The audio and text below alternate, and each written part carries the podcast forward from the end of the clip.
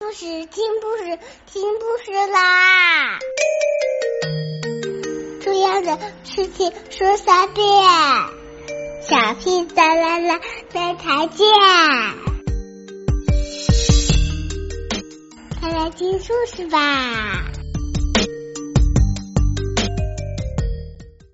！Hello, everybody. Today we'll continue to read Paddington, and today we'll have a new chapter is Chapter 6 A Visit to the Theatre.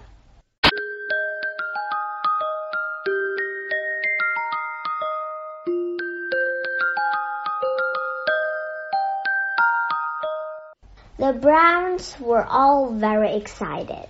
Mr. Brown had been given tickets for a box at the theater. It was the first night of a brand new play and the leading part was being played by the world famous actor, Sally Bloom. Even Paddington became infected with the excitement. He made several journeys to his friend, Mr. Gruber, to have the theater explained to him.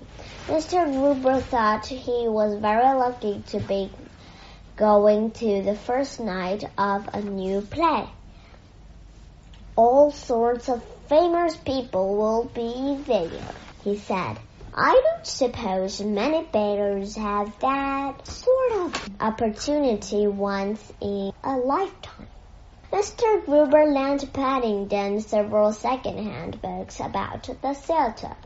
He was rather a slow reader, but there were lots of pictures, and in one of them, a big cut out model of a stage which sprang up every time he opened the pages. Paddington decided that when he grew up he wanted to be an actor. He took to standing on his dressing table and striking poses in the mirror just as he had seen them in the books.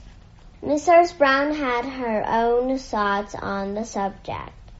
I do hope it's a nice play, she said to Mrs. Bird. You know what Paddington's like. He doesn't take this thing so seriously. Oh, well, said Mrs. Bird, I shall sit at the home and listen to the whirlers in peace and quiet but it'll be an experience for him and he does like experiments so. Besides, he's been very good lately. I know, said Mrs. Brown. That's what worries me. As it turned out, the play itself was the least of Mrs. Brown's worries.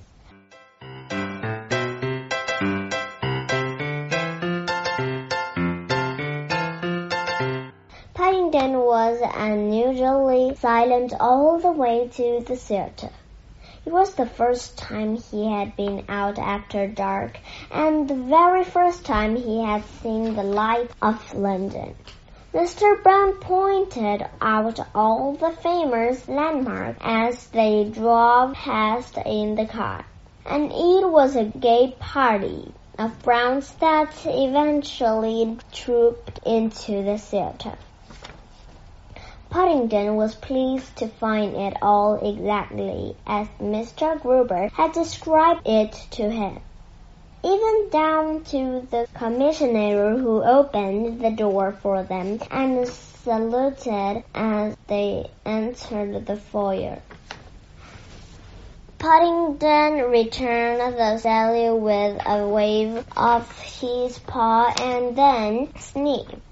Everything was painted red and gold, and the theater had a nice friendly sort of smell. There was a slight upset at the cloakroom when he found he had to pay in order to leave his duffel coat and suitcase. The woman behind the counter turned quite nasty when Paddington asked for his things back. She was still talking about it in a loud voice as the attendant led them along a passage towards their seats. At the entrance to the box, the attendant paused.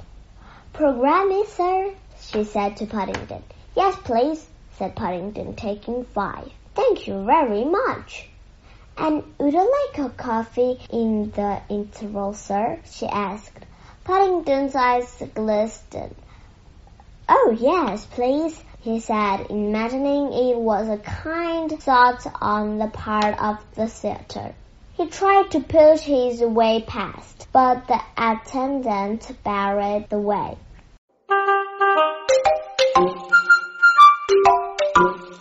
That'll be seven pounds fifty pence, she said. One pound each for the programmes and fifty pence each for the coffee. Paddington looked as if he could hardly believe his ears. Seven pounds and fifty pence, he repeated. Seven pounds fifty? That's all right, Paddington, said Mr. Brown, anxious to avoid another fuss. It's my treat.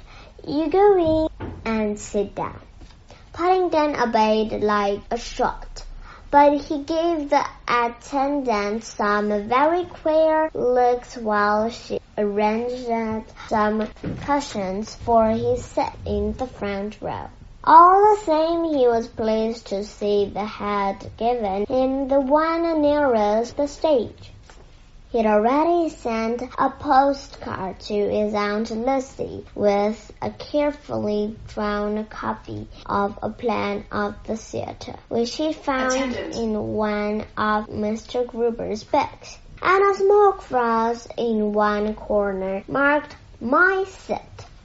The theatre was quite full and Paddington waved to the people down below, much to Mrs. Brown's embarrassment. Several of them pointed and waved back. I do wish he wouldn't be quite so friendly, she whispered to Mr. Brown. Wouldn't you like to take off your duffel coat now? asked Mr. Brown. It'll be cold when you go out again. Paddington climbed up and stood on his chair. I think perhaps I will, he said. It's getting warm. Judy started to help him off with it. Mind my marmalade sandwich, cried Paddington as she placed it on the ledge in front of him. But it was too late. He looked round quietly.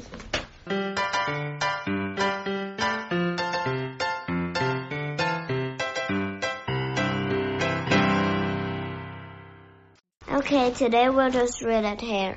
Good night, have a good dream. Today's question. Do you want to be an actor? Bye. Bye bye. Bye.